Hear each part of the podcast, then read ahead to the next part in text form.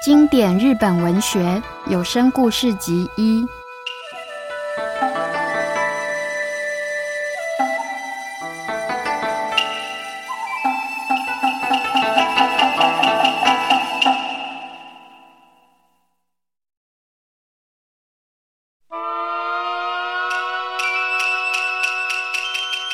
去年の木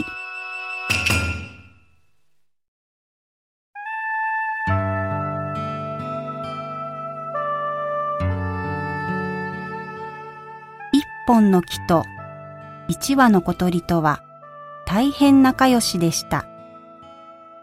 小鳥は一日その木の枝で歌を歌い、木は一日中小鳥の歌を聞いていました。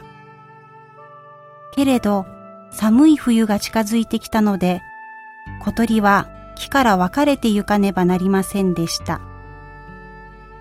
さよなら。また来年来て歌を聴かせてください。と木は言いました。ええ、それまで待っててね。と小鳥は言って南の方へ飛んで行きました。春が巡ってきました。野や森から雪が消えていきました。小鳥は仲良しの去年の木のところへまた帰っていきました。ところが、これはどうしたことでしょう。木はそこにありませんでした。根っこだけが残っていました。ここに立ってた木はどこへ行ったの？と小鳥は根っこに聞きました。根っこは木こりが斧で打ち倒して谷の方へ持って行っちゃったよ。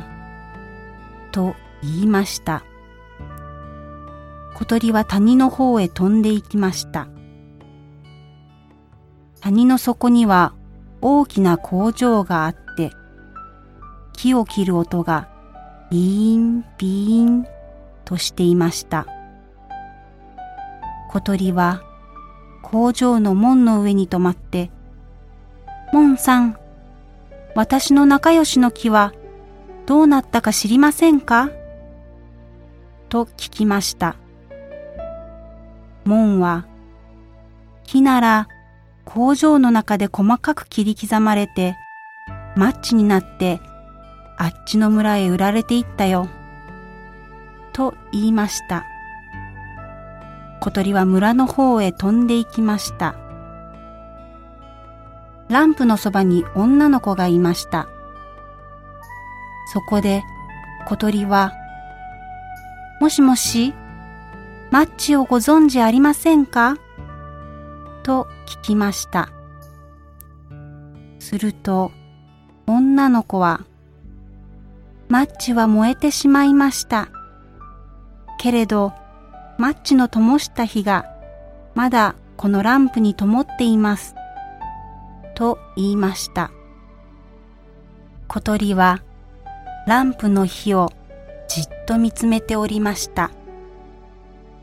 それから、去年の歌を歌って、火に聞かせてやりました。火は、ゆらゆらと揺らめいて、心から喜んでいるように見えました。歌を歌ってしまうと、小鳥はまたじっとランプの火を見ていました。それからどこかへ飛んで行ってしまいました。